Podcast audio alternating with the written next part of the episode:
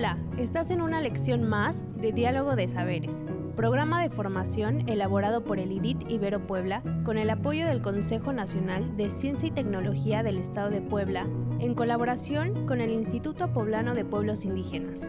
Comenzamos.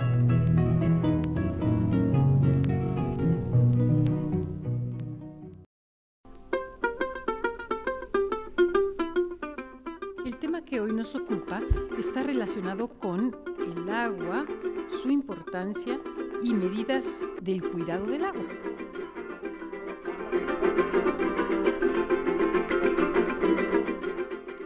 Hoy hablaremos sobre la importancia del agua para la vida, sus contaminantes y las medidas preventivas que podemos realizar. El agua es el líquido vital para la vida. Este se compone de oxígeno y el hidrógeno. Es un líquido que no tiene olor, sabor ni color. El agua puede estar presente de diferentes formas. Por ejemplo, en un estado líquido fluye por ríos, arroyos y cenotes. En su aspecto sólido se encuentran el hielo en los mares, en lagos y ríos que se congelan. Por último, el agua en forma gaseosa es el vapor y lo encontramos en las nubes. Tres cuartas partes de la Tierra están cubiertas de agua líquida y de ella solo el 4% corresponde al agua dulce, es decir, que puede ser consumida por los seres vivos. Existen diferentes tipos de agua, sin embargo, aquí solo hablaremos de tres. Agua potable destinada para el consumo humano, agua dulce que se encuentra en la superficie terrestre de manera natural, principalmente en los ríos, y agua salada que se encuentra en océanos y mares. El agua nos proporciona diversos beneficios para la salud del ser humano. Transporta nutrientes que nos dotan de energía, facilita la eliminación de toxinas a través de la orina, regula la temperatura del cuerpo, mantiene hidratado el cerebro. Por otra parte, el agua es indispensable para el mundo, pues su escasez puede resultar en la pérdida de especies y ecosistemas. Existen varios problemas que afectan al agua. Uno de ellos es el cambio climático pues provoca aumentos de sequías, lluvias torrenciales e inundaciones que producen migraciones, cambios en los ecosistemas y la desaparición de la flora y fauna. Además, el incremento de las temperaturas conduce al deshielo de los glaciares y con ello aumenta el nivel del mar. Otro de los problemas es la contaminación, pues la basura y los desechos que se tiran al agua producen cambios hasta quedar inservible, es decir, es agua sucia que no se puede beber ni destinar a la agricultura.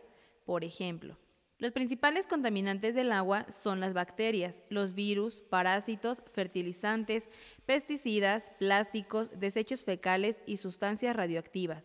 Muchas de estas son causadas por el derrame de petróleos en el mar o agua dulce, por tirar la basura en los ríos y lagos. Algunas de las causas que reducen el agua dulce en la tierra son el calentamiento global, que caliente el agua y esto hace que disminuya el oxígeno. La tala de bosques puede agotar las fuentes hídricas y generar residuos que a su vez sirven como medio para la producción de bacterias contaminantes. Entonces, ¿cómo podemos cuidar el agua? Pues bien, algunas medidas que podemos poner en práctica son las siguientes. Disminuir el uso de plaguicidas y herbicidas químicos. Disminuir y tratar las aguas grises evitar tirar basura al agua, evitar tirar al agua líquidos como el aceite, evitar lavar ropa o cosas en los ríos o lagos, utilizarla de manera racional y evitar su gasto excesivo. Recuerda, el agua es esencial para la vida en el planeta. Debemos evitar su contaminación y cuidarla. Hasta la próxima.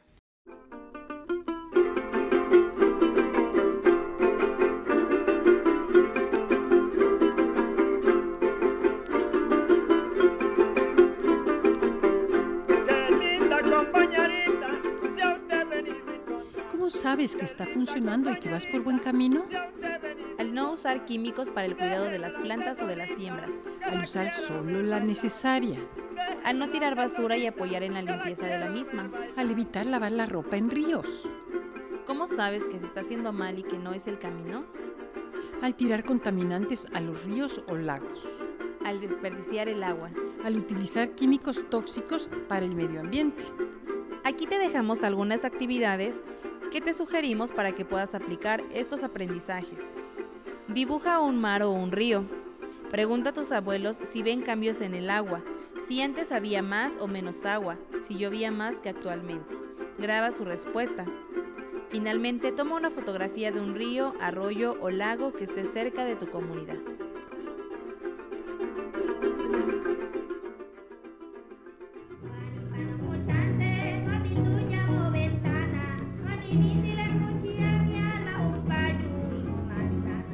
Una lección más de los educadores del programa de formación Diálogo de Saberes.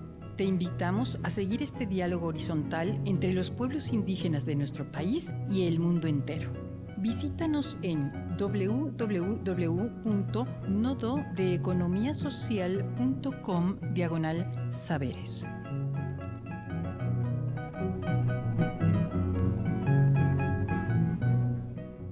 No perecerá el rostro, el corazón, el linaje, la raíz antigua. Viviré cada segundo de mi vida. Viviré un siglo. Viviré muchos siglos. Natalio Hernández.